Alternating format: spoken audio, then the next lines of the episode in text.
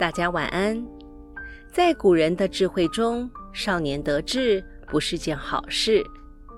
我们从一个客观的角度去分析，因为年少得志的人往往不容易发觉到自己身上的缺点。今晚我们就来分享处世修养的经典著作《菜根谭》，其中的精选名句：“浓咬淡酒，早秀晚成。”桃李虽艳，何如松苍薄翠之坚贞；梨杏虽甘，何如橙黄橘绿之新烈？信乎？浓咬不及淡酒，早秀不如晚成也。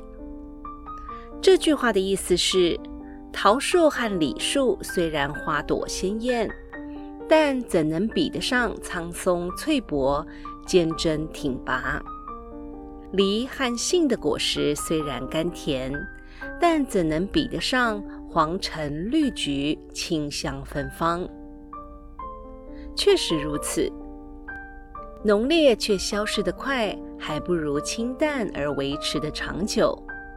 少年得志，还不如大器晚成。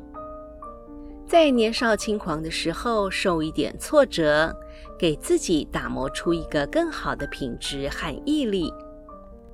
长辈经常在我们面前说一句话，叫做“先甘后苦，日子难熬；先苦后甜，才是最好的。”其实，所谓的大器晚成，便是人生先苦后甘的过程。